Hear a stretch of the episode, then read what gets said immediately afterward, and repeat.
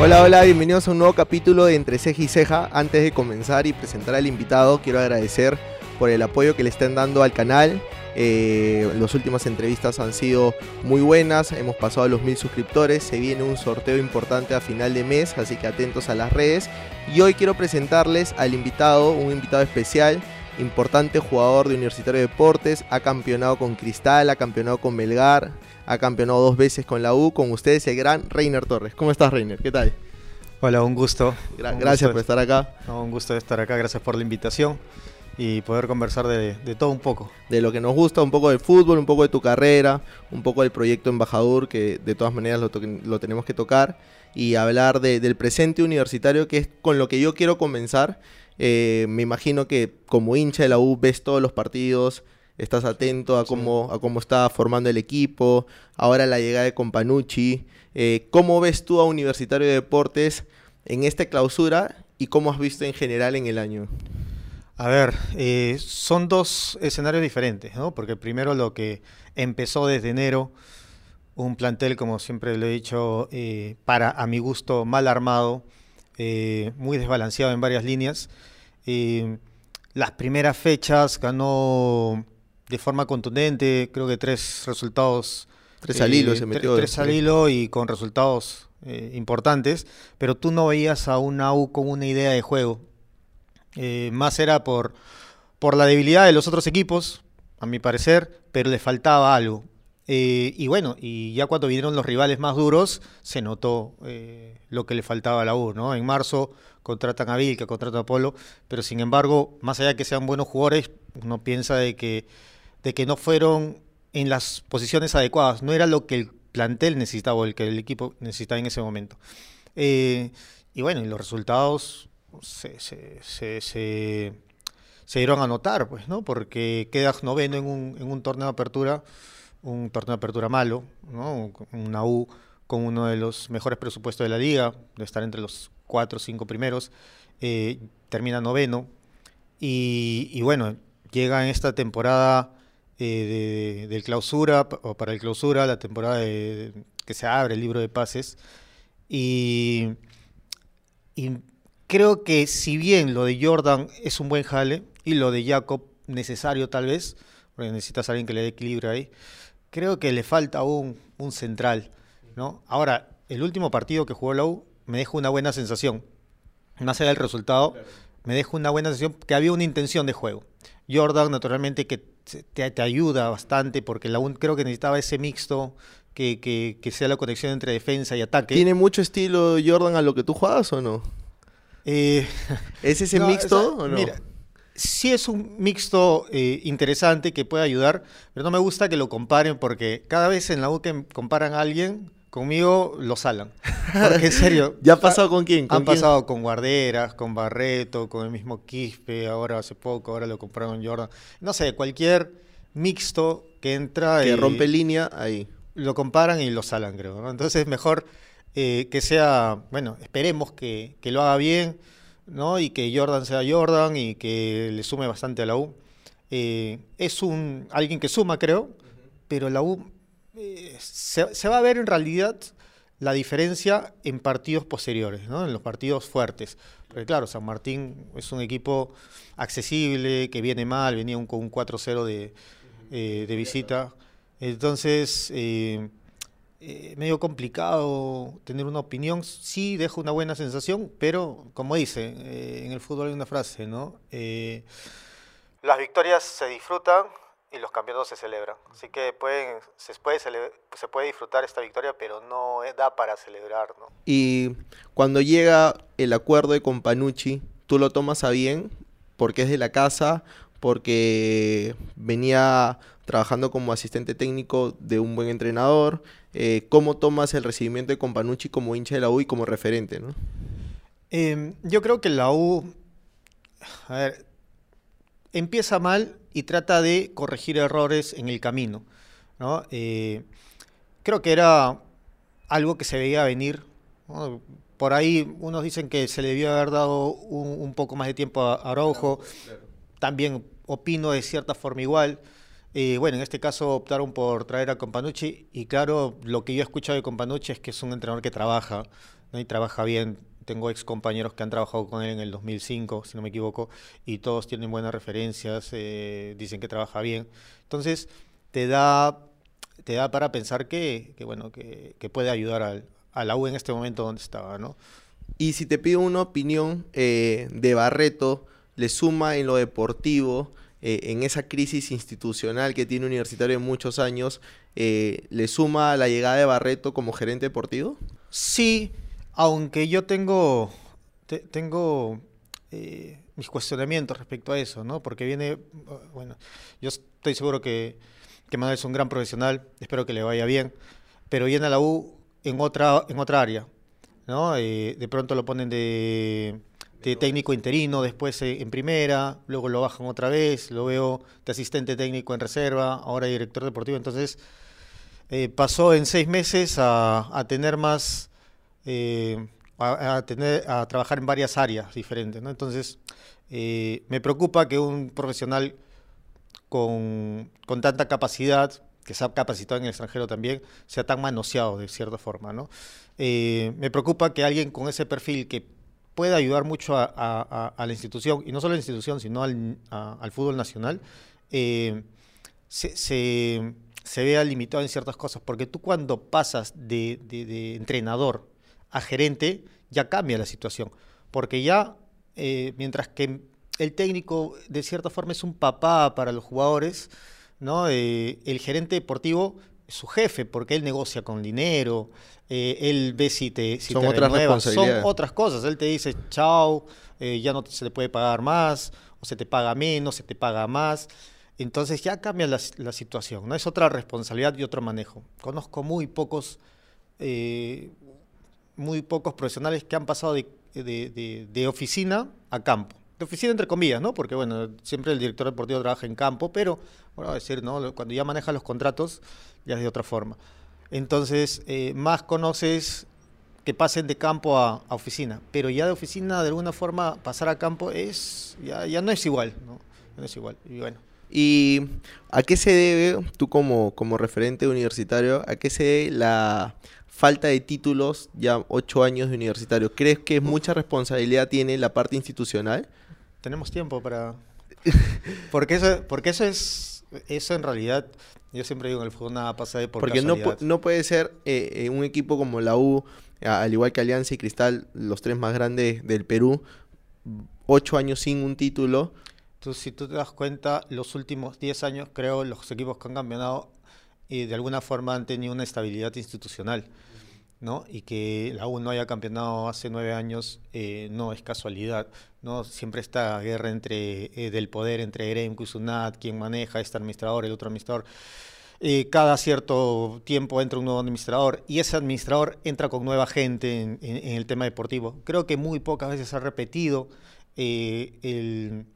los mismos trabajadores deportivos con diferentes administradores. No, no sabría decirte, creo que, que muy poco, creo que ninguno, por ahí por ahí alguno, pero muy rara vez, ¿no? Siempre cada administración entra con alguien nuevo, ¿no? Y, con todo un grupo de trabajo nuevo. Entonces, eso no le da estabilidad al grupo y tampoco le da estabilidad a los a, los a los entrenadores, a los mismos jugadores. Y te hablo de entrenadores a nivel general, no solo a nivel profesional ni, ni reserva, sino te hablo en todo no es casualidad que la U no haya vendido un solo jugador en nueve, nueve años, ¿no? Eh, una U que tiene el complejo que tiene la U eh, debería estar sacando jugadores todos los años, vendiendo jugadores todos los años, creando jugadores vendibles. Y, no es casualidad, ¿no? Que la última camada haya sido la de la Pulga, la de Flores, la del mismo Polo, Canchita, y después ya deja de contar. Por ahí alguno que se me olvidó en estos últimos nueve años. Ahora es Piero Quispe, quizás la mina de oro que la V hace a futuro. Claro. Y sin embargo, es uno. Estamos hablando que normalmente en la U hablabas por año, hablabas de tres, cuatro que, que, sobresalían. Hoy por hoy ya no es, ¿no? Y esperemos que, que la U encuentre esa estabilidad eh, desde abajo, ¿no? Desde, desde sus canteras. Eh, y, pueda, bueno, en corto plazo también lograr el, título nacional. Y en esa crisis institucional nace Embajador como una alternativa eh, de tirarle una, un salvavidas universitario? Es que la idea es, Eh, a ver, siempre veías, siempre veíamos el tema entre la pelea de, de poder, ¿no? ¿Quién maneja la U? Gremco, Sunat, y es una guerra entre los dos, ¿no? Y tú ves un año, uno saca al otro, el otro entra, Claro, y vuelvo a decir, ¿no? Cambian todo y después... Cada uno con su eh, técnico, con claro, su gerente de marketing. Y una con- de las guerras principales del- de los que manejan la U es sacar al otro, ¿no? El que en, si en entra, eso están buscando. si entra Gremco, ve- trata de ver la forma de sacar a Sunat. Y si entra Sunat, trata de ver la forma de sacar a Gremco, ¿no? Y en eso están. Entonces, en ese sentido, bueno, eh, entramos, entramos yo, pero con otros con otros hinchas, porque la gente a veces piensa que embajador lo, hago- lo hago yo, que yo soy financista, abogado, marquetero, comunicador. El todo, ¿no? todoterreno, Sí, sí, piensan que, Lo- que como yo lo hacías en el campo, ahora Sí. en embajador. Pero cada uno, eh, pero tenemos grandes profesionales en cada, en cada área y nos juntamos y analizamos de qué forma podíamos ayudar al club. ¿no? Y en esa, de esa forma eh, se, se forma embajador eh, con la intención de pagar la deuda, la deuda concursal, porque creemos que la deuda concursal es el gran problema de, de la U. eh, y pensando de que solucionando ese problema se podía solucionar también el gran problema de la U. ¿no? ¿Y cuál es el objetivo principal? ¿Cómo va el cumplimiento de ese objetivo como embajador? La verdad que en un inicio eh, pensamos que iba a ser más potente, ¿no? Eh, sin embargo, nosotros ya le venimos pagando a 135 trabajadores, a 135 acreedores de los 236 que habían. ¿no? Ahora prácticamente podríamos decir que hay 102, ¿no? 101 que faltan y más, más embajador. Porque nosotros compramos a creencias. ¿Y por qué compramos a creencias? ¿Por qué no la condonamos? ¿No? Eh, porque muchos me preguntan que la condonemos, que la condonemos. Pero lo que pasa es que al condonarla, eh, nosotros de alguna forma estamos beneficiando a Gremco y Sunat, ¿no? que son los máximos acreedores dentro del club. Porque el proceso concursal está suspendido. Si en algún momento viene, regresa, eh, vuelve la junta de acreedores y naturalmente Gremco y Sunat tendrían eh, el, misma, eh, el mismo problema de siempre. Entonces, eh, la intención es sacar dos y no beneficiar a ninguno. Y yo siempre digo, no, yo no trabajo ni para Gremco ni para Sunat. Eh, mi intención no es ayudar a, a ninguno de los dos que tenga más poder en el club, ¿no? Y menos me voy a mover todo lo que me muevo con la gente hinchas de la U para beneficiar a uno de los dos, ¿no? Entonces, eh, en ese sentido, embajador lo que trata de hacer es eh, solucionar desde, la, desde lo más pequeño, que son los trabajadores, de los más necesitados también, como te digo, 135 trabajadores que en plena pandemia han cobrado una deuda que pensaban que no lo iban a cobrar en, en muchos años, He visto que hay personas que han cobrado del 2001, del 2000, claro, del 2000, deudas del 2000. ter- eh, personas de tercera edad, personas con enfermedades, ¿no? personas que, eh, que- que me han llamado después a agradecer, eh, y en este caso también quiero agradecer al hincha porque agradece, porque tenían algún tipo de enfermedad y no tenían cómo costear su, su, su tratamiento. Gracias, embajador, a las pers- al Que es una plata que ya le habían tirado al olvido la y habían que, tirado al olvido. y Es que- lo que pasa es que vivimos lamentablemente en un país que, que el que cobra su dinero es el malo. Si tú le prestas a alguien dinero, eh, no le sí, no, no le puedes, no le puedes pedir porque tú eres el malo. Si, si te deben más de un año, dos años, ya mejor olvídate del dinero porque ya te pasean y te pasean y te pasean hasta que te aburras, ¿no? Eh, y eso es lo que ha pasado con los directivos de la U, con las administraciones, que simplemente han dejado de lado a los trabajadores, a los más necesitados. Y, antes de embajador, cuando empezamos con embajador, habían personas, eh, eh, había personas que están dentro de esta, de- del club ahora, que me decían, Rainer, los trabajadores no importan, hay que sacar a Gremco. Por una, for- de una parte tenía razón porque hay que sacar a Gremco, pero los trabajadores importan. Esos trabajadores iban a trabajar, así le debían 8, 9, 10 meses, iban al club a trabajar, nunca hicieron paro, nunca hicieron protestas, nunca hicieron una huelga. Simplemente iban a trabajar. A nosotros como jugadores siempre nos mantendían nuestros uniformes bien limpios, La todo arreglado, el campo limpio, el campo bien, la comida, todo para que nosotros el fin de semana podamos representar al club como se debe, más allá que nos debían. Entonces, hemos convivido eh, con esas personas. Por eso digo que esas personas importan, importan mucho, ¿no? Eh, ellos mantuvieron al flote, a flote al club, no los jugadores, ah, los jugadores también, pero los jugadores podían mantener eh, o representar al club justamente por esas personas, ¿no? Entonces, a mí me da una felicidad por ser parte de, esto y poder ayudar a estas personas a que cobren un dinero que, como dices, ya no lo veían. Pues, ¿Y cuál es la mayor crítica que recibe Embajador que ha hecho que los hinchas no se terminen de, comprar el, la idea, no? Mira, hay algo que yo no, no estudié en su momento, ¿no? Y esto es una guerra de Gremco y Sunat muy fuerte, ¿no? Eh, y hay mucha gente que, mucha gente la mayoría que quiere sacar a Gremco. Hay gente de Gremco que, es de la U también, pero que quiere sacar a la SUNAT, que estar en la SUNAT es malo. Y nosotros pensamos ir embajador en el medio, ¿no? En contra de los dos, ¿no? Pero en el medio. Y yo lo que no había mapeado en ese momento era que tenía dos grupos que, que al no estar alineados con ellos, con ninguno de los dos, era el malo para los dos. Me dejó entender. Eh, y viene esa, esa, esa idea de política antigua, ya, ¿no? Si no estás conmigo, eres mi enemigo, ¿no? Y como yo no apoyaba a uno ni a otro, eh, era el enemigo de ambos. Y a nosotros nos han tirado mucho, mucho barro, ¿no? Eh, he tenido que ir a explicar tantas veces a diferentes lugares lo que es embajador, porque una cosa es que te diga tal vez en un alianza de cristal, oye, eso es malo, es una estafa. No le haces caso tú como hincha de la U. Sabes que es porque sabes que, no quiere el beneficio de la U. Pero que un hincha de la U te lo diga, eso ya es más, más creíble para ti. Entonces ya lo escuchas, le tomas atención. Y bueno, y ni qué decir cuando han habido jugadores de alguna manera representativos del club. Eso te iba a preguntar. Que han hablado mal de embajador. Eh, por, no todos los ídolos o exjugadores o leyendas de universitarios eh, terminan estando en embajador porque hoy los ves o con Grenco o, con la SUNAT, ¿no? Sí, bueno. Eh, la verdad que yo me he ganado mucha, mucha, mucha, pelea de gratis, ¿no? La verdad que yo no pensaba que iba a pasar eso.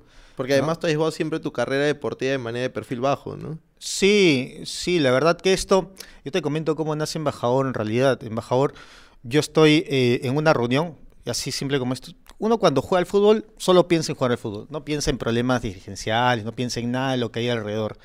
Eh, cuando se retira, también tal vez un poquito, escucha un poquito más, pero no se involucra mucho, prefiere estar eh, apartado y más, más aún si tienes que ver algo en el fútbol, seas eh, entrenador, directivo, gerente o representante, prefieres no meterte en líos institucionales, ¿no? Para tener de alguna manera, poder tener algún vínculo con, con el con el club o con cualquier otro club.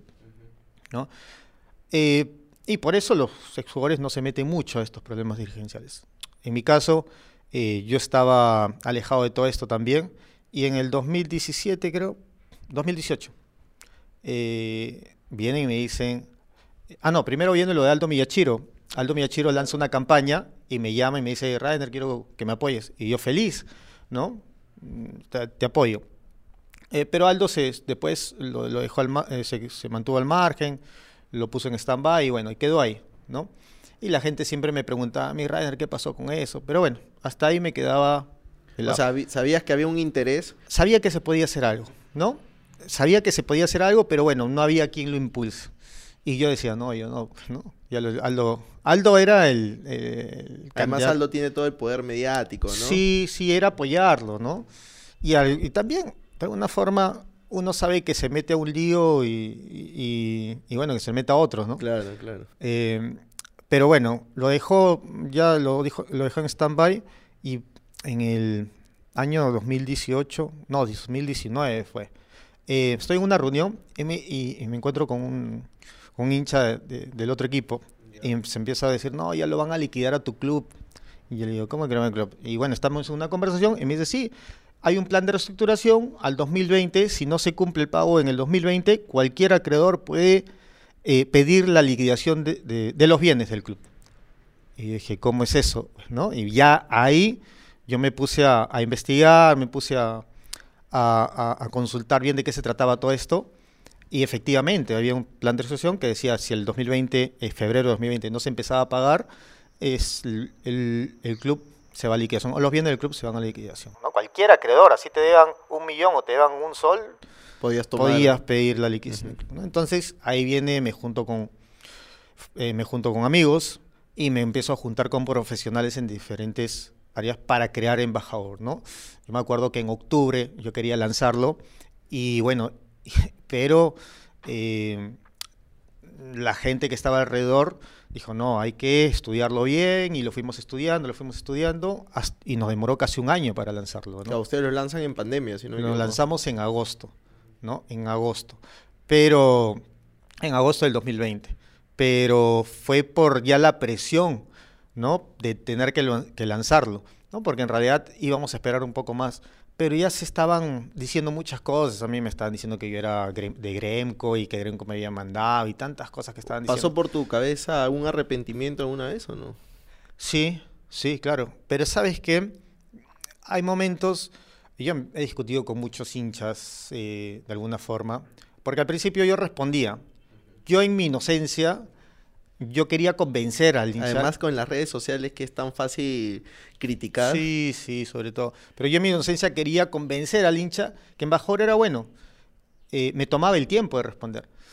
Eh, pero bueno, después te das cuenta que así trates de explicarle lo que sea, hay gente que no es que no, no es que no te crea, es que no te quiere creer, ¿no? Tiene otros intereses por medio y, y bueno, me di cuenta con el tiempo, ¿no? Entonces, eh, sí hay momentos donde dije, me pude haber ahorrado todo esto, estrés, eh, peleas, ataques, ataques sobre todo, ¿no? De hinchas que, que, que, que- que antes me escribían eh, para, para, Para decirme, felicitarme, o- pedirme fotos, claro. pedirme videos.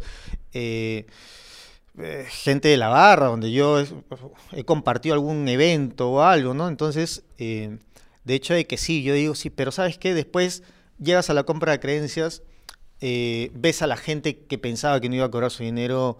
Eh, Había una persona eh, que, que un jugador que falleció en el 2013, al club no le importó nada. Al club no le importó, no, no. Bueno, al club no, mejor dicho, no, no mencionamos al club, sino a la persona que manejaba el club. No le importó, dejó un niño recién nacido, tres meses tenía. Y cuando pagamos, la señora va con el niño ya que había cumplido ocho años. Y esas cositas, ¿no? Te dicen, wow. O sea, la esa- parte positiva. Sí, claro. Hay personas cuando tú le entregas el cheque, que llena, que, ¿no? que tú llamas y le dices, mira, vas a cobrar este mes y se ponen a llorar, no lo pueden creer, ¿no? Eh, Como la llamaban ahora que sabía que nunca iba a pasar, ¿no? Claro, ¿no? Hay un caso de... Hay varios casos, ¿ah? Hay varios casos, pero por ejemplo alguien que compartí con mucho, que era Armando Aguirre, que era el masajista en O el el club. mismo Chumpitaz, ¿no? Que hace poco también. Por ejemplo, ¿no? Aunque Chumpi también es un caso, un caso especial, ¿no? Eh, porque Chumpi, lo primero cuando lo llamamos, hace un tiempo, eh, porque por todas las alegrías y lo que representa era uno de los primeros que queríamos pagar. ¿no? Pero él nos dijo, páguenle a todos menos, eh, yo voy al final, ¿no? Y yo le dije, no, yo voy al final, pues de todo, ¿no?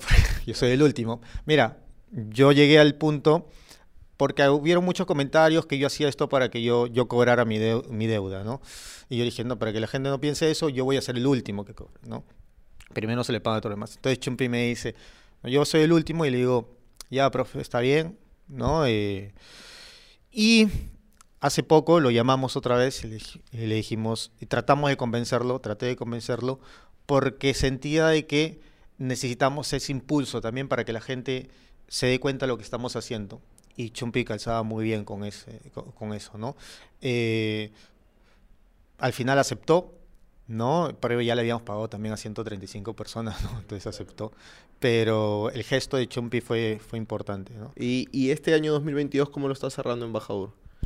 Mira, este año ha sido bajo, eh, en realidad, pero sabemos por, por, muchas, por muchas cosas.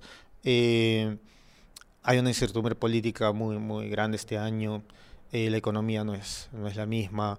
No, las cosas están, está- están, se están elevando. así que, bueno, es, mantenerse. Lo bueno es que sí tenemos una masa de seguidores activos, aportantes en Embajador, constantes. Eh, si bien no, no hay los ingresos desde el principio, ¿no? que eran 150 mil, 200 mil soles.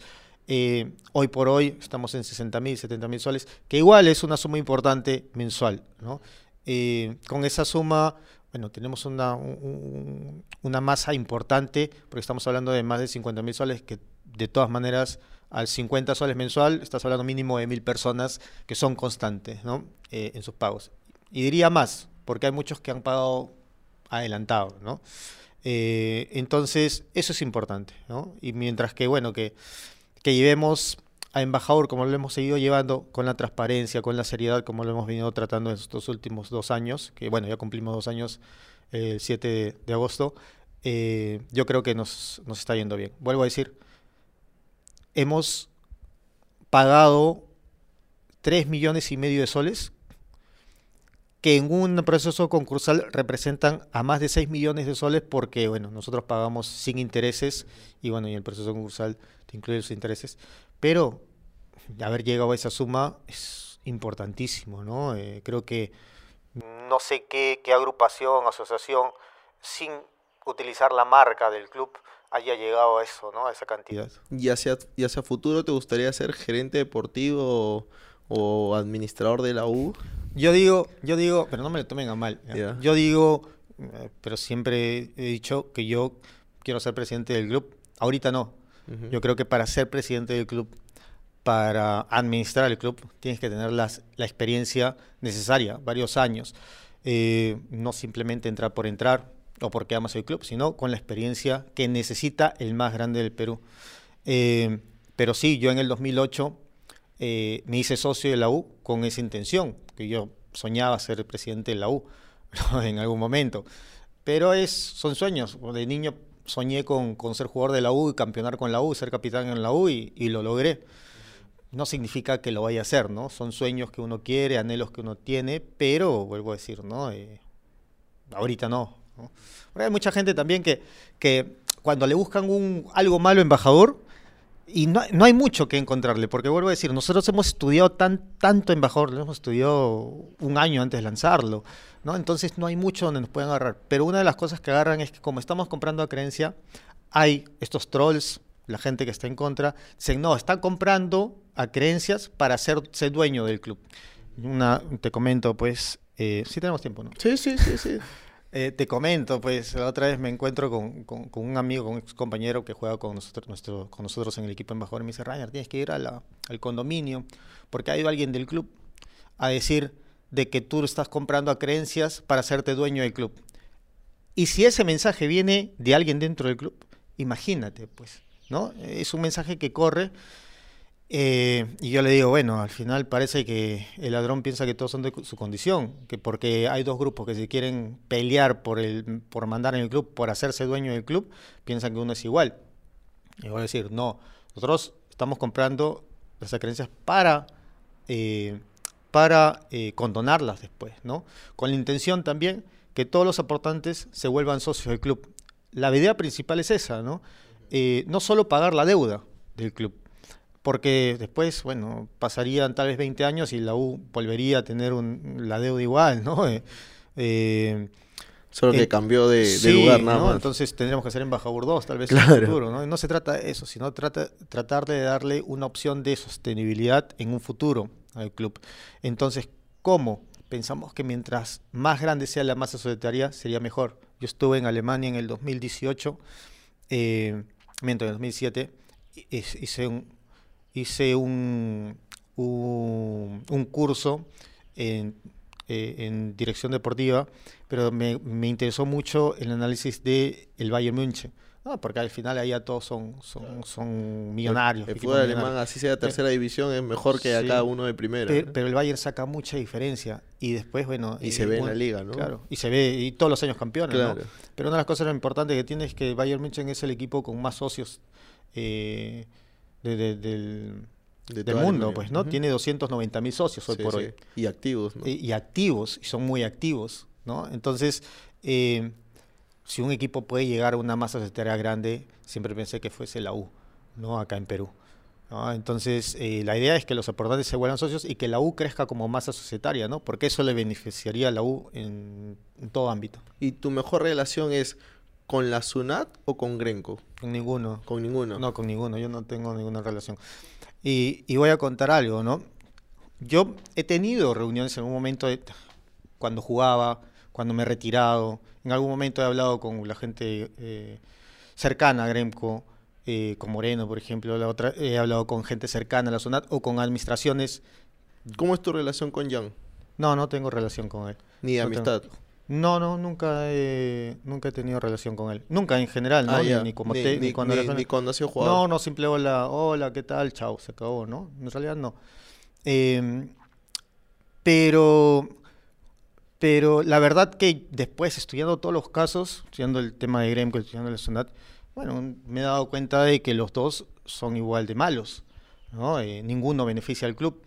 Eh, a veces me dicen eh, la U eh, que, bueno, algunos me dicen que Gremco es el, el- o que la Sunat es el mal menor, ¿no? Y que hay que sacar a Gremco. Claro, esa Y es un poco la es el- imagen que es la se da imagen, ahora, ¿no? ¿no? Y la U, y, y yo digo, ¿y la U merece el mal menor o merece lo mejor?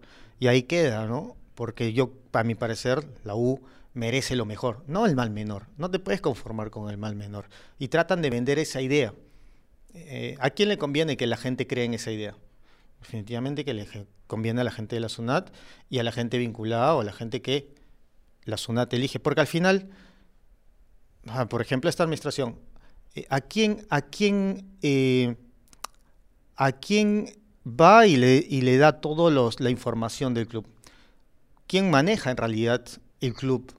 ¿no? Porque no se lo da a los socios ni a los acreedores, van a la SUNAT y le dan el informe de los estados financieros del club. Entonces, para mí lo maneja igual la SUNAT, ¿no? Eh, es como si el administrador de, eh, el- antiguamente era Moreno. Moreno va y da- le va toda la información a Gremco. Entonces, ¿de qué sirve a la gente de la U? Que la administración actual está haciendo mejores cosas que la anterior, definitivamente creo que sí. Eh, no es tan complicado tampoco, las otras fueron un desastre, pero están haciendo cosas positivas. No hay que ser mezquino también porque están haciendo cosas eh, positivas. Pero no están haciendo todas las cosas bien, también hay cosas que están haciendo mal. Ahora que hay gente que quiere tapar el sol con un dedo y cuando dices una cosa eh, que no te parece, eh, te salen con que no, tú seguro eres Gremco Lover o que prefieres a Gremco. No tiene nada que ver. ¿no? Claro, es que tan mal ha sido la administración pasada que si criticas a la de ahora, que es mejor, Co- Como, como si eh, quieren vender, quieren vender la idea como si la SUNAT fuese a sacar a la administración actual. No va a pasar. No va a pasar mientras que la SUNAT esté tranquila. ¿no? Eh, porque, porque quieren vender esa idea de que no, de que si hablas mal, eres Gremco Lover. O vuelvo a decir, ¿no? O, o prefieres a. Siempre te ponen esa, ¿no? O prefieres a la antigua. No prefiero la antigua, pero no por eso voy a decir que todo está bonito y hermoso. Eh, pero bueno, Pero bien, Reiner, hablando ya cerrando un poco de embajador, un poco de la U actual, ¿cómo es tu inicio en el fútbol? Hay una anécdota, bueno, que ya la mayoría lo debe conocer. Tú no debutas en el fútbol peruano, debutas en Alemania, debutas en el Duisburg. ¿Cómo llegas a debutar allá? ¿Cómo haces menores en Alemania? ¿Cuál es un poco la historia de, de tus inicios en, en- en el balompié? Eh, bueno, yo me voy muy joven a, a- a Alemania, me voy a los 13 años. Yo me acuerdo que mi, mi padre siempre me apoyaba para jugar al fútbol, me llevaba desde, desde donde vivíamos. Tú jugaste de niño en Cantolao y en Boys, si no me, Sí, si no me equivoco, sí, ¿no? sí. Y mi padre siempre me apoyó, ¿no? Ya. Nosotros vivimos de surco y no, me llevaba hasta la punta para jugar un partido, ¿no?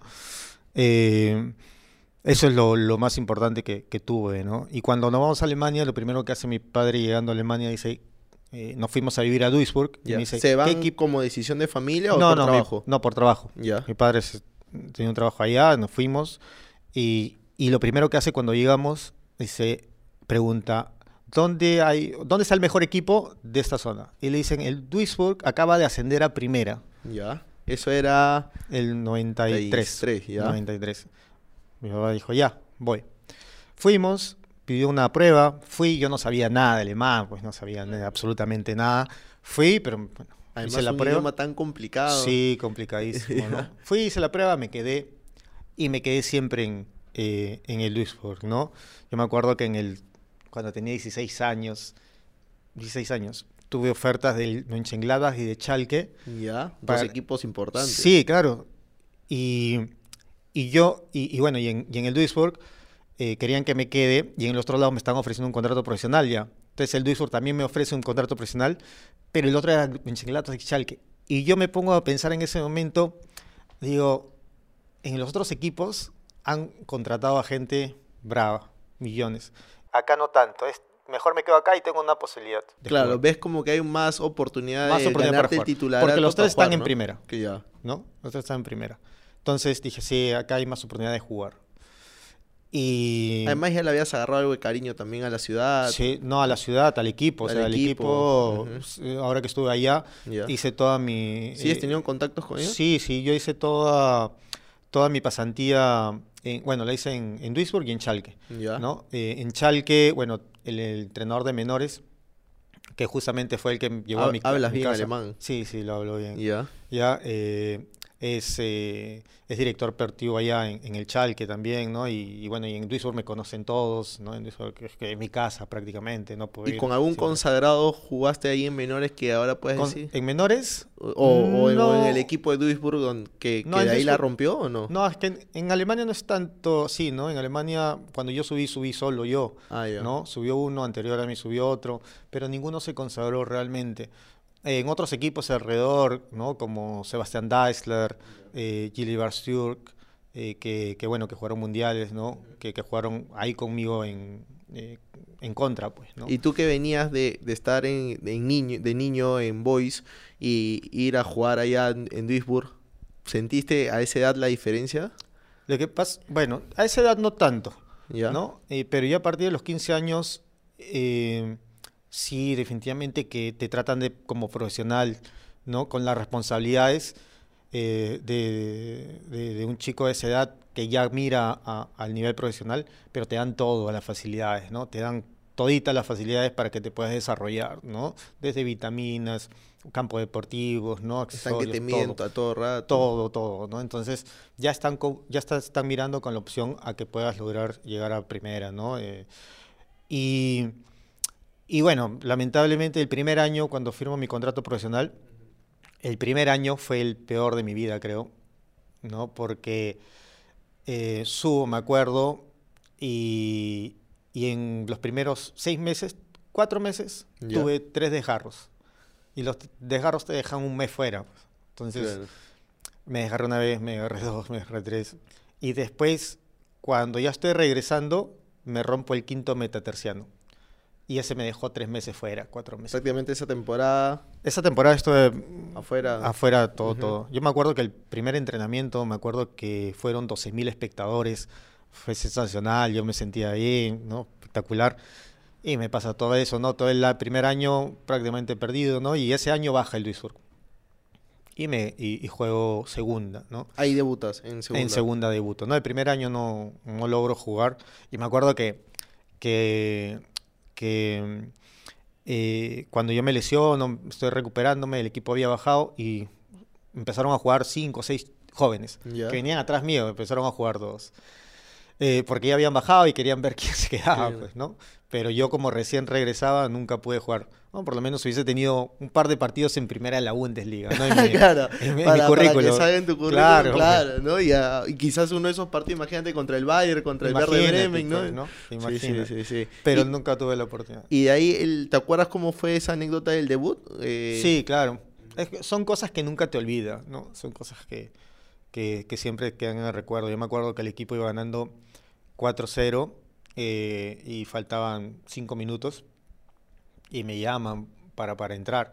Yo por ya, ya los partidos de, de, eh, de preparación o los partidos de semana eh, amistosos ya me hacían jugar, ¿no? Entonces ya, ya lo estaba haciendo bien, ¿no? Ya, ¿De qué comenzaste jugando? ¿Lateral derecho? yo jugaba de 6. Ah, de 6. Yo, yo en menores jugaba de 10. De 10. De ya. 10 jugaba. Por el tamaño un poco. Sí, ¿no?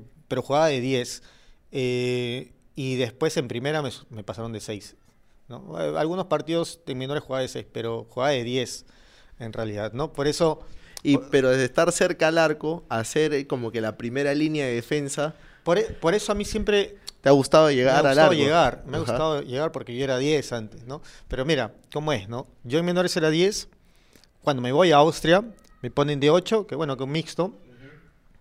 Eh, pero cuando vengo acá, eh, juego de marcador, que eso no lo cuento, y, y después me ponen de 6, ¿ya? Pero eh, cuando me ponen de 6, que bueno, que ya, ya tocaremos ese tema, ¿no? Pero cuando me ponen de 6, era más tener la oportunidad de jugar, porque yo había dejado de jugar. ¿no? Y, y- y, bueno, me ponían donde me ponían, yo iba a jugar, ¿no? Y me ponen de 6 y empecé a marcar, pero siempre me gustó ir hacia adelante, ¿no? Y cuando voy a la U, eh, tuve esa libertad de, de ir hacia adelante, ¿no? Por eso cuando me preguntan cuál es mi mejor etapa, algunos dicen en Cristal, pero yo siempre digo que en la U ha sido mi mejor etapa futbolística. también. Claro, tu mejor etapa para mí, de lo que conozco de tu carrera, 2008 a 2014 de la U. Sí, sí, para mí también, ¿no? Porque también podía hacer más cosas, ¿no? Además es en la etapa que llegas a la selección también. Sí, Sí, no, llegué ¿O de no? seis. Ah, ya. Claro, yo llego cuando estaba jugando en Cristal y fue muy rápido también. Lo de, lo de, lo de- Y lo de de Duisburg, de debutar, de estar un año ahí ya en la segunda división, vas a Austria, donde no te va mal porque en, la, en el segundo año, que te quedas dos años en en Austria, Me quedo un año y medio. un año y medio, Sí. en la segunda temporada juegas casi 17 partidos por ahí. Sí, en realidad eh, yo cometo un error. ¿Ya? Eso te iba a preguntar, ¿por qué si ya jugabas de titular en Austria Yo- siendo joven, regresar a la U, ¿no? No, yo cometo dos errores. Dos errores, ¿ya? Primer error fue de mi padre. Mi padre es un, un sabio. La verdad que él, es- él sabe por qué las cosas, por qué dice las cosas y yo, cuando eres joven y, y ganas tus- tu, tu dinero La solo, siempre, ¿no? la y piensas que tú Ya tienes siempre la mundo, razón. claro. Claro, ¿no?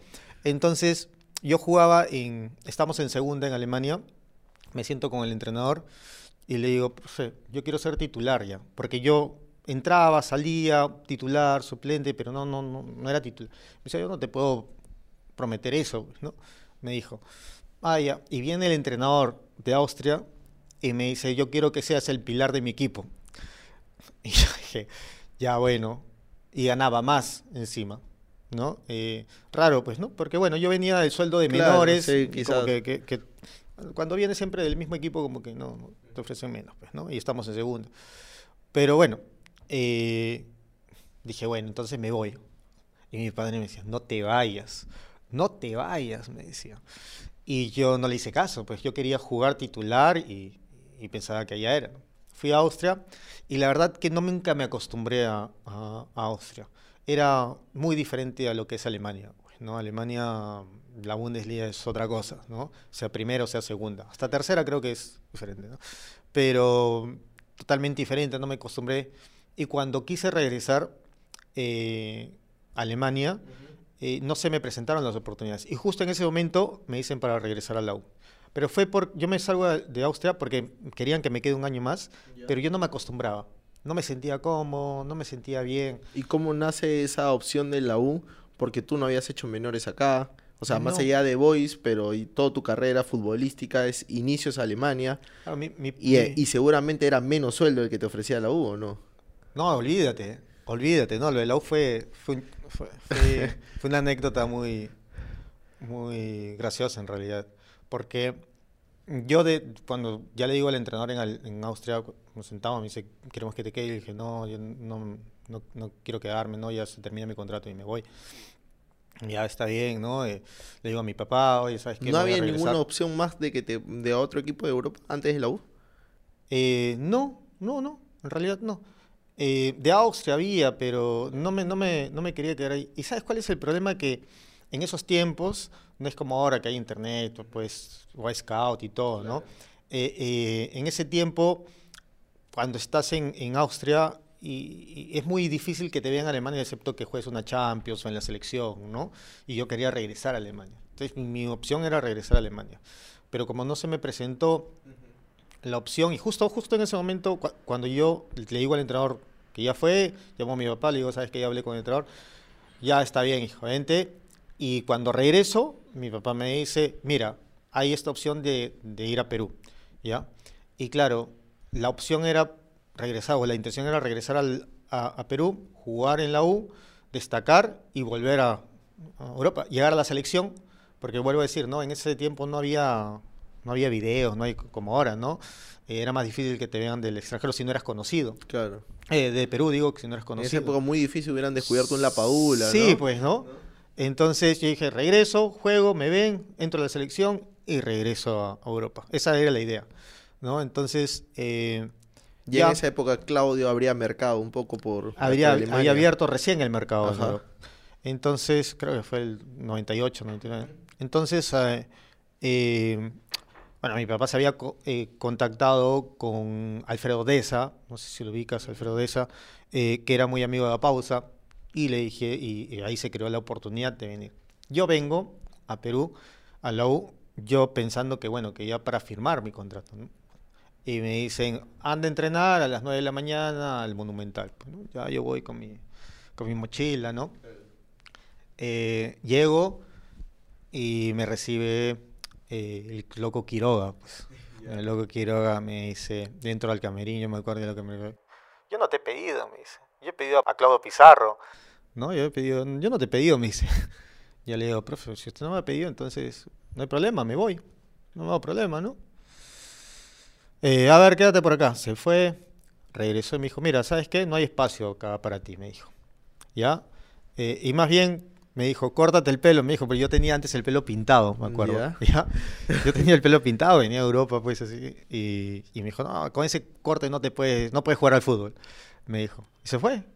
Y yo llamé a mi papá, le digo, ¿sabes qué? Ha pasado esto. Eh, que no, no ha querido que entrene. A ver, voy a conversar. Me llama pausa después, directo, y me dice, mira, anda a entrenar mañana. Ya está todo solucionado, ¿no? Sí, esto. Y bueno, llego al día siguiente y me dijo, bueno, estás a prueba, me dijo, loco. Y había un partido. ¿Y de esta anécdota se cuadra Quiroga o no? Sí, la otra vez le, pa- le, le pagamos. Él tenía una deuda del 2003. ¿no? Y le pagamos, se, le dio a acordar. No, siempre lo fastidio con eso. No, pero él dice que él me descubrió. Ah. Sí, él, dice, él dice que él me descubrió. Descubrió el peinado Sí, que dice- pero el talento no sé, ¿no? Y, y agarra. Y voy al día siguiente y vamos a jugar un partido de fútbol. Y me dice, ya, ¿de dónde, eh, de qué, qué posición juegas? Bueno, yo juego en el medio de seis. Y me dice, no, estoy muy lleno, estoy lleno ahí. Vas a jugar de marcador. Y me puse de marcador. Y empecé a jugar de marcador, pues, y, y no lo hacía mal. Nunca había jugado de marcador, pues, ¿no? pero no lo hacía mal.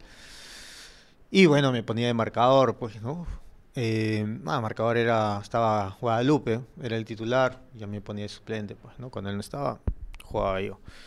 Eh, pero sí regresé y bueno, en la U regresé con un sueldo, un- yo me acuerdo que regresé con un sueldo de, de, de, de mil, mil, mil dólares. Mil dólares regresé a U. Y allá y en Que- Austria, ¿cuánto que- ganabas? que- que no me, que no me pagaron.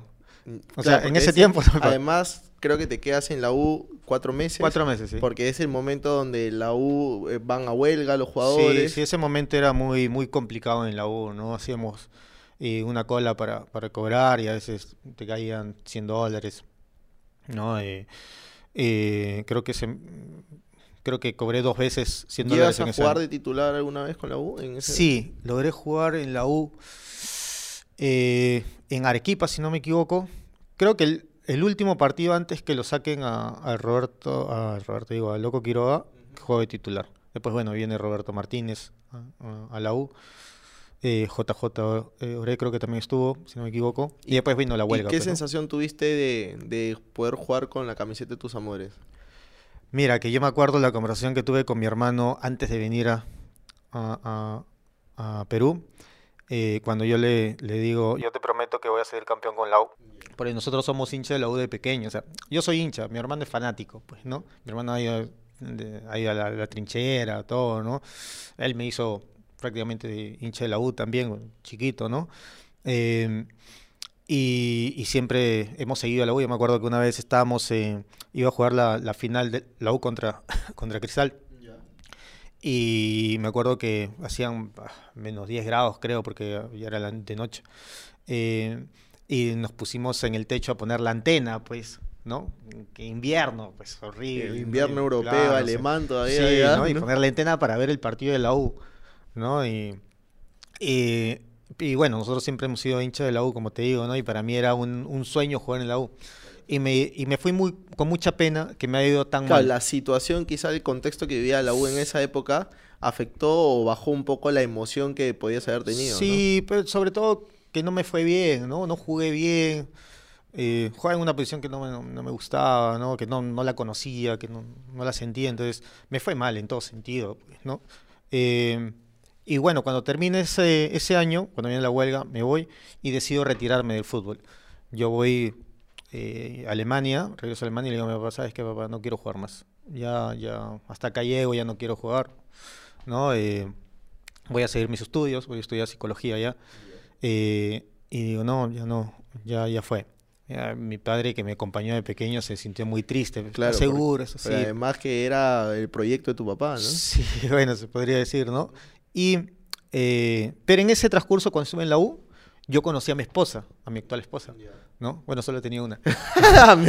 Sí, conozco a mi esposa y me enamoré, ¿no? Y, y cuando regreso a Perú, yo le digo, a eh, cuando regreso a Alemania, le digo, papá, ¿sabes qué? Pero he conocido a una persona, quiero regresar a, a Perú, ¿no? Eh, y le meto el floro, pues, ¿no? Voy, la conozco bien y ya después regreso con más fuerza, ya, para hacer lo mío, pues, ¿no? Eh, ya está bien, anda, regreso a Perú con mi par de chimpunes para las pichangas. Claro, O sea, uno- un- pa- cualquier, no sabes, pues algunos de tus amigos te dicen. Además siempre te va a seguir gustando el fútbol, ¿no? Sí, Claro. no, por ahí, no. Yo me había venido, yo había venido por tres meses, nada más. Pasaje ida y vuelta, Sí, ¿no? Tenía mi pasaje de vuelta. No, eso no, no se lo dije a mi esposa en ese Claro. momento, ¿no? Pero, pero en ese transcurso, mi hermano me llama y me dice, oye, eh, Gerson Galvez está en Cristal de, de, de preparador físico. Gerson Galvez es muy amigo de la familia desde pequeños. Y me dice, dice, ¿por qué no vas a hacer un entrenamiento de prueba en Cristal? Hoy por hoy hacer un entrenamiento en Cristal, en la U, en Alianza, así nomás, no es fácil. Y yo dije, bueno, ¿qué tengo que perder? Una oportunidad más que te da la vida, ¿no? ¿Qué tengo? Pero ni siquiera lo vi como oportunidad, ¿ah? Ni siquiera dije, esta es la oportunidad de mi vida y acá le tengo que meter todo. No, fui como ese, bueno, voy a jugar fútbol un rato, si sale bien, si no, bien. O sea, no es mi intención, ya me había retirado.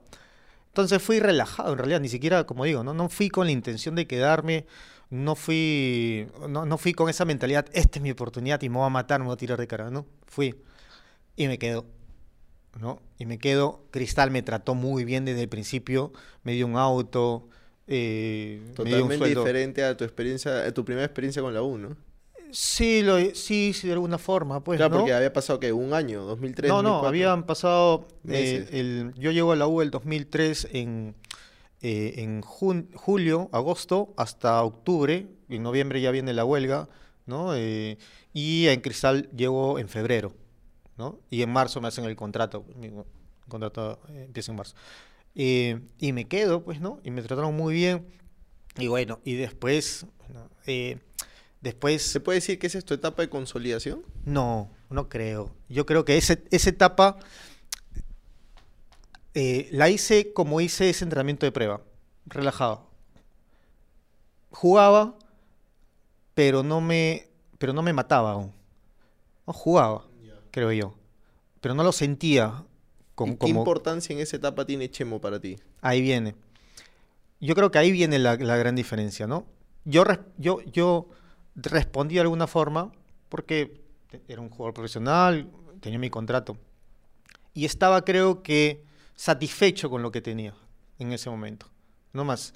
Porque ya me había, yo ya de dar un paso de retirarme a volver a jugar. Pero de pronto llega Chemo y, y Chemo, bueno, ya lo he dicho anteriormente, Chemo para mí de chiquito era, era mi ídolo, pues, ¿no? De alguna forma. Era el jugador representativo de la U, eh, también era de mi colegio, entonces como que Claro, en una ti- pichanga yo era Chemo, pues, ¿no? Entonces, Tal cual. Eres Entonces- más o menos la misma posición por ahí. claro, ¿no?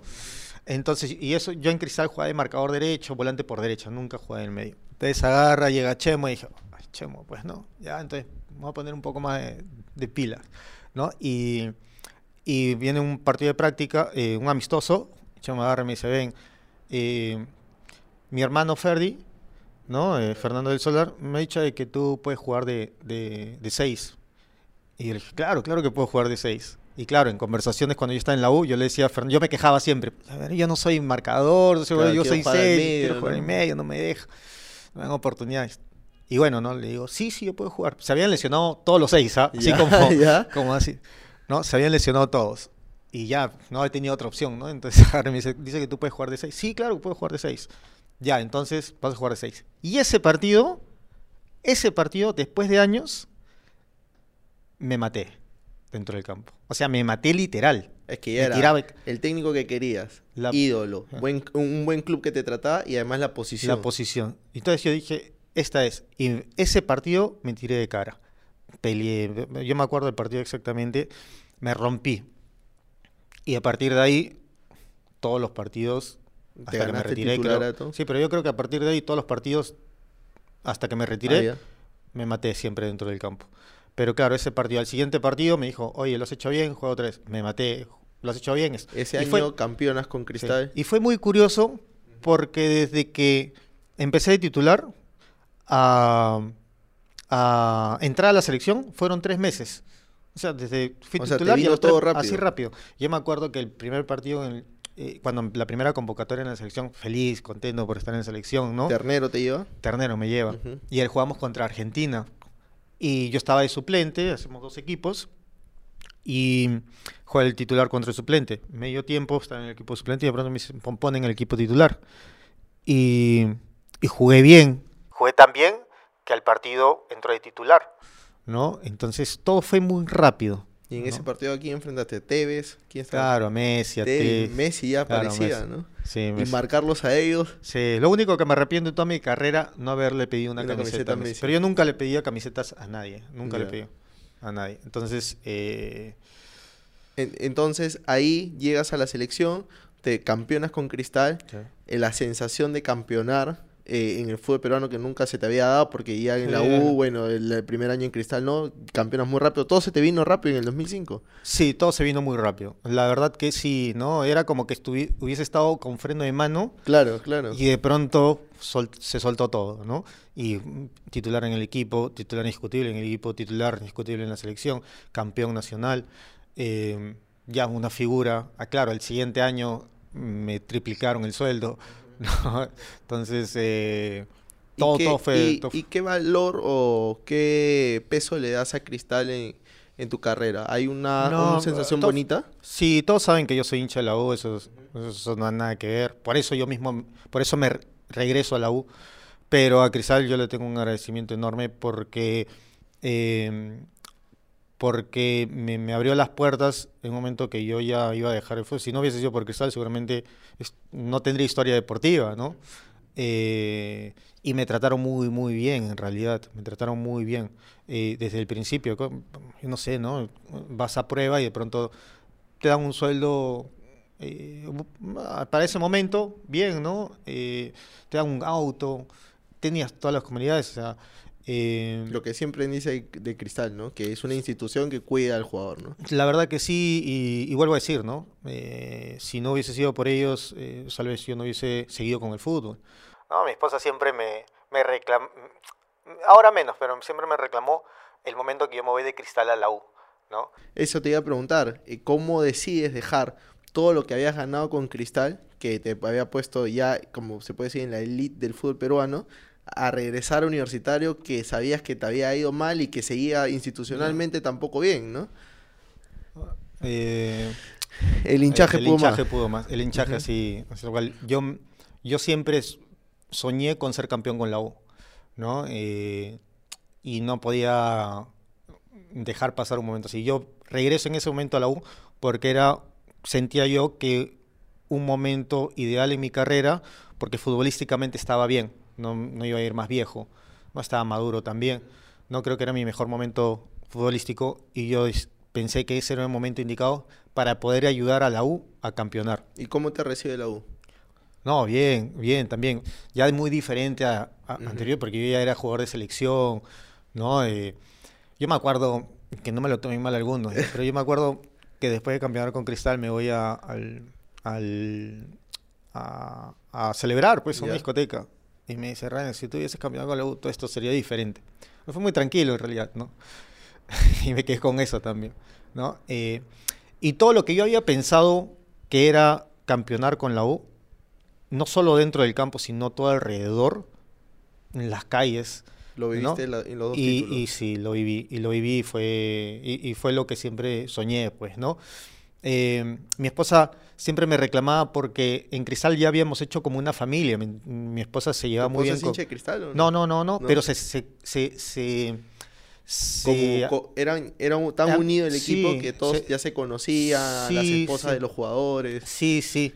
Me recriminó mucho por eso, po- porque había mucha estabilidad, ella se sentía muy cómoda ahí, ¿no? Y justo había nacido mi, estaba por nacer mi primera hija y se sentía muy cómoda, pero como, pero, pero bueno, después en el transcurso de los años se dio cuenta de, lo que, de lo que significa la U para mí, pues, ¿no? Porque vuelvo a decir, eh, yo he sido hincha desde pequeño y, y, y- y bueno, me ha dado la oportunidad de lograr cosas que, que- que yo soñaba desde niño, ¿no? Eh, creo que de alguna manera dejé de ser profesional cuando, me, cuando, cuando llegué a la U. ¿Cuál fue, ¿Cuál fue el título más importante? ¿2009 o 2013? Es como si me hiciera elegir entre mi hijo y mi hija. son, sí, son, di- son Porque diferentes. son diferentes. El del Son- 2013, el 2009 era un equipazo. Claro. Además, le ganan al, al equipo rival, Es al eso- compadre, en una final en Matute.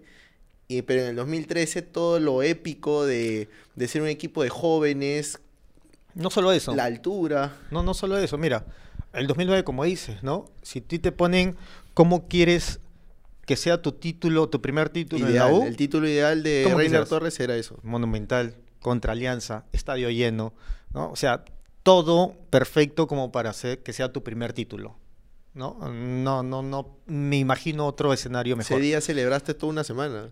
No, no, no me acuerdo ya. Eh, no me acuerdo, pero si no me acuerdo es buena señal.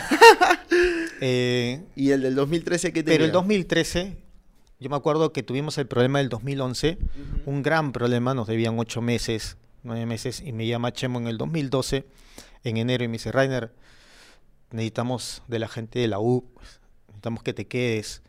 eh, Tal vez este año tampoco cobremos. Así me dice, ¿ah? Esas fueron las palabras, sí. Bueno, no, ya, pues, ¿qué, qué, qué vamos a hacer? Un paréntesis. ¿Tú crees que el hincha de la U es muy ingrato, ha sido muy ingrato con Chemo? Eh, yo, yo creo que hay dos, dos cosas con Chemo. Uno, lo que fue como jugador y después, ¿no? Lo que fue como jugador, yo creo que ningún hincha te puede discutir lo que fue como jugador. Lo que fue después, eh, puedes tener eh, opiniones distintas, ¿no? Personalmente, yo creo que lo que hizo como jugador opaca todo lo demás, ¿no? Porque hizo demasiado como jugador, ¿no? Eh, y ju- justamente también como entrenador, cuando vino a la U en el 2012, 11, con el 2012, quedarse en la U en ese momento, O sea, decirte, no vamos a cobrar Llamó- este año. llamó a todos, llamó, llamó a Miguel, llamó a todos eh, para decirles eso, ¿no? Eh, pero él mismo quedarse, ¿no? O sea, querer ayudar esa, en esa situación, no creo que cualquiera lo hubiese hecho, pues, ¿no? Eh, pero bueno, entonces cuando me dice Chemo eso, eh, yo le digo a mi esposa también, ¿sabes qué? Ya pues, eh, no vamos a cobrar tal vez este año, yo me quiero quedar en la U. Y yo tenía dos ofertas fuertes del norte. Ya. En Fuerte. esa época estaba O sea, yo, ponte, yo tuve ofertas en el 2009 para 2010 eh, del norte que me pagaban más, pero yo quería también, o sea, eh, por eso digo, a veces cuando fui a la U ya dejé de ser profesional, creo, porque en el 2009 para el 2010, cuando tenía las ofertas, eh, yo, pens- yo pensaba que podía dar una señal a todos los chicos que vienen atrás, ¿no? que el dinero no es tan importante como, como la sensación de jugar en, en la U, pues, ¿no? Eh, quería dar esa, esa señal, porque bueno, al final todo el mundo sabía que yo tenía ofertas porque se, se, se divulgó por todos lados y que yo iba a cobrar más, y todos sabían que los otros equipos pagaban más, ¿no? Pero yo quería dar ese, ese mensaje.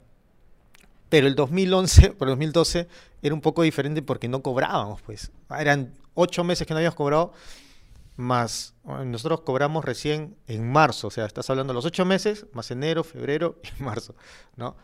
Eh, y tenía las ofertas y ahí sí mi esposa sí tuvo un problema fuerte con mi esposa porque mi esposa decía, estás loco, ya teníamos dos hijos. Claro, o sea, ¿cómo, cómo ya es? teníamos no? dos hijos, o sea, ya un año, ya pues, dos años sin cobrar, me dice, no seas loco, me decía, ¿no?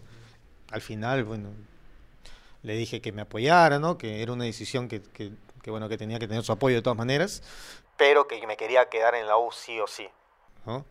Eh, y bueno, y al final me decido quedar en la U eh, por menos, ¿no? Eh, y con la preocupación tal vez que no, no cobráramos, pues, ¿no? y Eh, llega el 2013 con y todo claro, ese con y todo ese con, to- y previo. con todo eso. Entonces, toda la gente ha llegado a mí, me decía, ¿por qué? ¿Por qué? Mi esposa, ¿por qué? ¿Por qué? ¿Estás loco? ¿Por qué? Toda la gente, amigos, familiares, todo, es- estás Claro, loco, era- pues, no Te den ocho meses, te quedas en la U con problemas 2000 y, y el 2012 tampoco fue que sea muy bonito, o sea, por, estabas al día, sí, ya de alguna forma, no al día, pero algo mejor, eh, mucho mejor, pero un equipo que no peleaba, pues, ¿no? Porque todos eran jóvenes. Eh, y llega el 2013 y sales campeón. O sea, y todo eso, lo que venía jalando de si alguien atrás, te lo contaba antes, tú no, quizás no creías. no, pues es como que valió la pena. ¿me dejo entender? O sea, valió la pena todo, el, todo, todo lo que se pasó, todo el ¿Y qué y importante fue Comiso para ese título?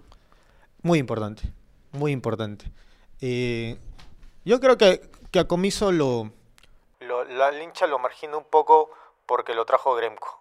Creo que va más por ahí. Porque Comiso, y bueno, me, me estoy, seguramente me voy a ganar algunos comentarios aquí, está loco, esto que Comiso no sabe nada. Pero hay cosas que sí lo hacía bien Comiso. ¿ya? Eh, en el sentido de que no podemos negar que es el, el último entrenador que salió campeón.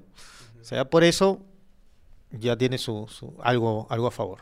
Es el único entrenador que nos ha llevado a la Libertadores directamente a fase de grupos eh, dos veces.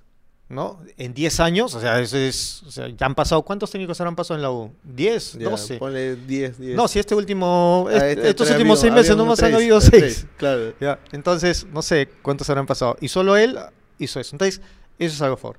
Pero lo que tenía él, y era que el, el primer entrenamiento que llegó al, a- a- al club, el primer entrenamiento decía, se, se tienen que meter a la cabeza que la final no la vamos a ver por, te- por televisión, la vamos a jugar. Y nos metía eso en la cabeza. Y nos decía eso a cada rato. Y nos decía, la final la jugamos, no la vemos por, por televisión. Nos van a ver por televisión. Y un equipo, yo llegué a la pretemporada y dije, no, estás loco. O sea, todos quieren ganar, pero digo, o sea, preocupado, ¿no? Porque no veía un equipo, o sea, que, de lo mejor no era como el 2009, que tú el equipo, llegaste y dices, "Ah, con esto campeonamos. El 2000, en el 2011 teníamos también, un- 2010, 2011 también, pero el 2013 llegaste, llegas a la pretemporada y decías, ¿no? Complicado. Pero tuvimos la suerte de que, de que muchos jóvenes eh, sobrepasaron las expectativas, ¿no? Sobresalieron mucho. Y Pero muy importante fue a- Comiso Y eso, además eso, ¿no? tuvo eh, todo esa final, ¿no? Penales en la altura. Después todo, ¿no? O sea, claro. terminas eh, empezando un campeonato, de alguna forma, eh, con el, el plantel que ves, dices, ah, mm, complicado, pero terminas jugando la final eh, y te llevan a la altura y, y vas hasta los penales y lo terminas ganando. Eh, no, fue emocionante. No, y vuelvo a decir, ¿no? Fue Y- todo y, lo tu vivido. salida de la U, ¿a qué se...? Porque todo el mundo pensaba que tú ya te retirabas ahí, si Sí. habías dejado algunas ofertas. ¿A qué se debe tu salida de la U? Yo, o sea, mi idea era, claro, ya había dejado todo lo que había dejado. Claro, En momentos. 2009, Por- 2011, 2013. claro, porque en su momento y- sí, sí tenía varias ofertas. ¿Alguna ¿no? vez alguna oferta en el extranjero? Sí, pero no de, no de, no de países grandes. Hubiese sido más por dinero. Y, y en verdad no... No yo- yo priorizabas eso a yo- cambio Yo no soy, no, no- no soy millonario, ¿no? Eh, todos necesitan dinero. Pero, pero tampoco, o sea, n- eh, ah, no, no sé cómo sonará esto, ¿no? Pero no, no me interesa tener mansiones tampoco, sino tener una vida buena, ¿no? Eh, y yo tenía una vida buena en Perú. Ganaba bien, ¿no? No, no ganaba mal. Ganaba bien, si hubiese ganado mal seguramente sí, pero ganaba bien, me sentía bien, me sentía feliz en el lugar donde estaba. Para irme a otro lado tenía definitivamente que ser una liga importante, ahí sí no lo hubiese pensado, pero eran ligas no, no, no, competitivas, ¿no? O no tan importantes. Y bueno. ¿Y tu salida de la U se da más por un tema de, de la administración? Sí, bueno. Yo me acuerdo que llego a la, a la oficina, yo supuestamente para ver mi, mi contrato del próximo año, pues, ¿no? Llego a la oficina, se sienta Chemo, Vidal, Ibáñez y de rueda, del administrador en ese momento. Y empieza a hablar Chemo, pues, ¿no? Y me dice, Runner, esto, aquello. Bueno, hemos decidido de que eh, ya no formes parte del plantel del próximo año.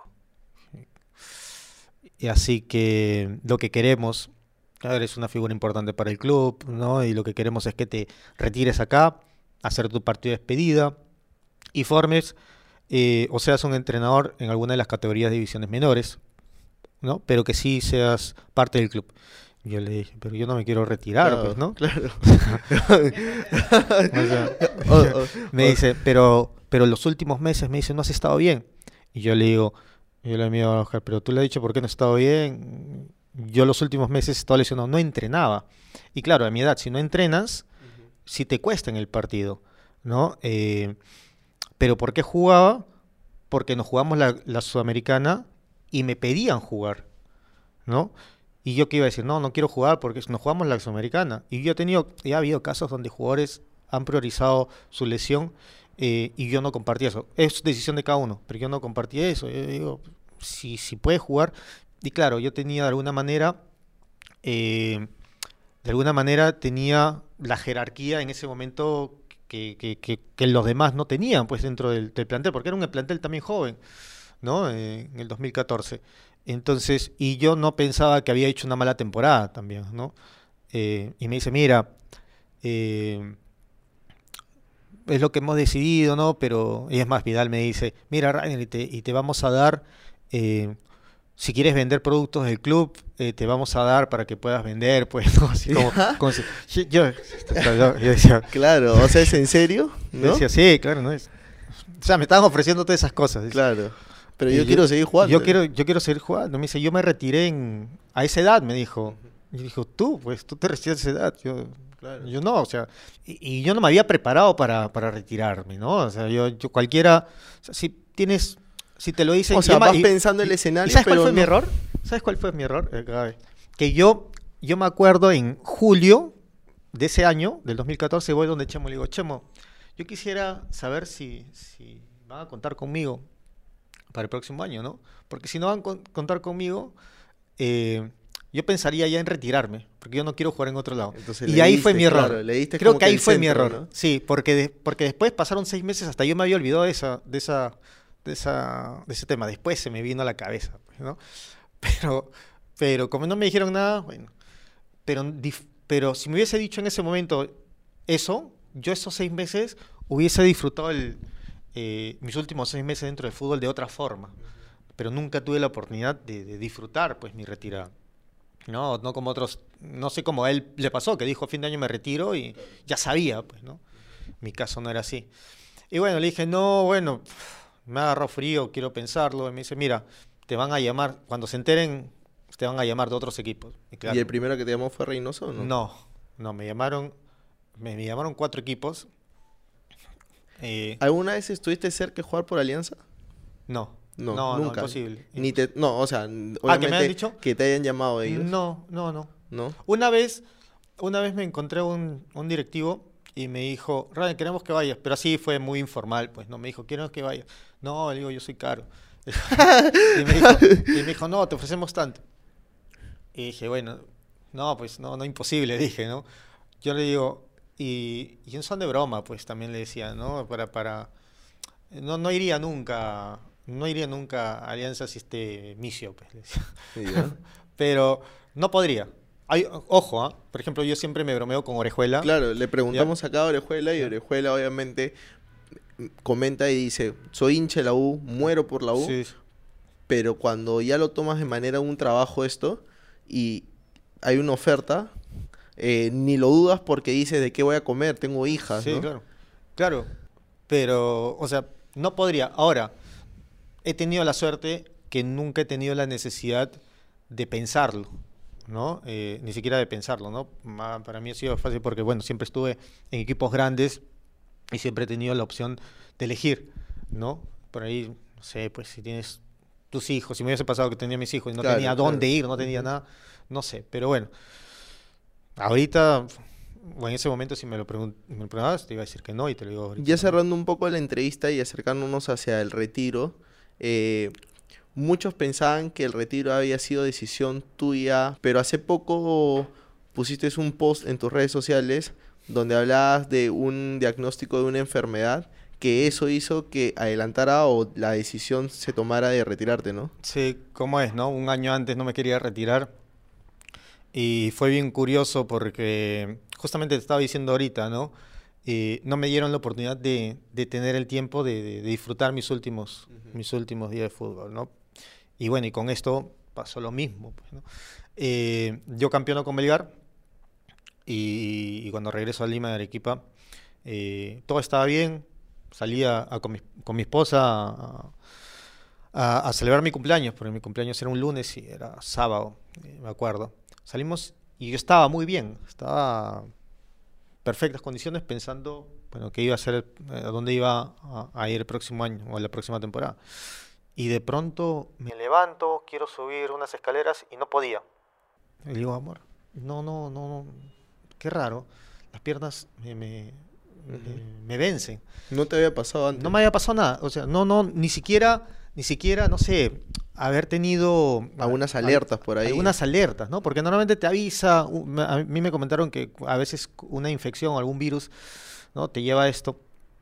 Pero nada, yo estaba en perfecto estado. ¿No? Y, me vence la pierna y dije, bueno, tal vez es la, el tema de la noche, pues, ¿no? Que, que bueno, que es la fatiga, tal vez. Domingo, igual, Lunes igual. Y dije, no, el martes voy a salir a trotar, tal vez, porque no he hecho nada estos días, ¿no? Y salgo a trotar con mi esposa. Corrí 50 metros y la pierna me vencía como cuando haces una pretemporada y estás muerto, ¿no? Y por correr 50 metros, ¿no? Y me vencía la pierna, dije, no, esto no es normal. Quería estirar y como que se te atrofian los, los, eh, los músculos. Eh, y bueno, este trastorno te, te, te agarra el sistema nervioso. A mí me agarró eh, sobre todo en las piernas, los brazos un poco. Entonces, bueno, voy al doctor, voy al doctor Segura, que le tengo más confianza, y el doctor me empezó a mandar exámenes, ¿no? Me ponían unas agujas así en todo el cuerpo, todo para ver qué sea. Al principio no sabían qué era, Fui, eh, seguía haciéndome exámenes. Después cuando me diagnosticaron, ¿no? no sabía ni qué era eso, ¿no? Después, bueno, pues uno ya se va informando. Pero yo me voy a la Videna a hacerme una prueba de fuerza para ver cómo estaba, ¿no? Y justamente yo me había hecho una el 2014, cuando estaba en la U. La misma prueba me la hice el 2016, dos años después, pues, ¿no? Y, cuando me dieron los resultados había perdido el 50% de la fuerza muscular. Un poco más en la pierna izquierda. ¿Ya? Bueno, la cosa es que de ahí decido ya... y ese año es donde juegas en Boys. Sí, porque. Pero juegas poco igual. Lo que pasa es que yo en febrero, cuando veo todo esto, yo decido retirarme porque no había forma. Traté de salir a correr, no había forma, no tenía fuerza absolutamente para nada. Trataba de correr y eran 50 metros como si hubiese corrido 5.000 mil metros. Entonces, eh, fue, fue momentos duros, fue momentos duros, ¿no? Pero bueno, decidí retirarme y en marzo para, ya llegando a abril, eh, empiezan a llamar equipos, ¿no? Porque yo no había, yo cuando me siento a conversar con mi papá, le digo, eh, ¿sabes qué? Ha pasado esto y he decidido retirarme, ¿no? Eh, y, bueno, y, cuando veíamos los partidos, o que se ponía mal, pues viejo. Entonces, yo me empiezan a llamar equipos, e inclusive Melgar me volvió a llamar en marzo para que regrese. Yo le decía. Melgar jugar Libertadores ese año. Sí, pero lo habían eliminado. Ay, Justo ahí, ahí me llaman otra vez. Y, estaban mal todavía. Y, y bueno, yo digo, así como estoy, es imposible, ¿no? Y yo pienso, tal vez un equipo de segunda, sea, porque el nivel es, menor, pensaba, ¿no? Eh, y puedo. Y, puedo irte a pocos. Entonces decido ir a segunda por esa razón con la intención de medio de año tal vez recuperarme y... Y ver cómo va. Y, y en medio de año jugar primera, ¿no? pero fue, fue, fue complicado, fue, fue rochoso. Una vez agarré la pesa, una pesa, me la puse y me fui para atrás con la pesa. Todos, miraron que todos me miraron como que fue. Eh, y yo, como no había contado nada, trataba de disimularlo. Lo peor fue en un campo cuando estábamos jugando un partido y ya hay hinchas. Sabes que el hincha espera, o sea, me ve Además, a mí y el espera hincha que. de Boys, que es muy pasional también. Pero ¿no? espera de mí que yo rompa líneas y Claro, que encare y eso. claro. Entonces yo cuando iba a arrancar, no arrancaba nunca, o sea, y me, y, y me vencían las piernas. Entonces trataba de disimular de alguna forma, trataba de no arrancar, solo tocarla. Entonces eh, estuve ahí. Y hacia la fecha, ¿cómo va el tema de la enfermedad? ¿Cómo? Hacia la fecha, ¿cómo va el tema de la enfermedad? Mejor, no igual, no igual, ¿no? Eh, creo que nunca, nu- hasta ahora no me he recuperado al 100%, pero mucho mejor. Eh, la otra vez, bueno, ya pasaron bastantes años, ¿no? Eh, fue- Ahora jugando esta liga que juegas con Embajador, Sí, la liga no la jugué. norma- A ver, todo este tiempo, en realidad, siempre que he jugado, eh, ha sido medio frustrante, ¿no? Porque traté de jugar, jugaba con los padres de familia y arrancaba y pasaba un tío de 60 años y me pasaba, ¿no? Y, es frustrante, pues, ¿no? Eh, yo no, no lo comentaba, no lo he comentado antes, porque siempre eh, nunca me ha gustado dar pena y sentía que por ahí la gente me decía, no, fuerza, esto es- que muchas gracias por eso, pero nunca lo quería comentar.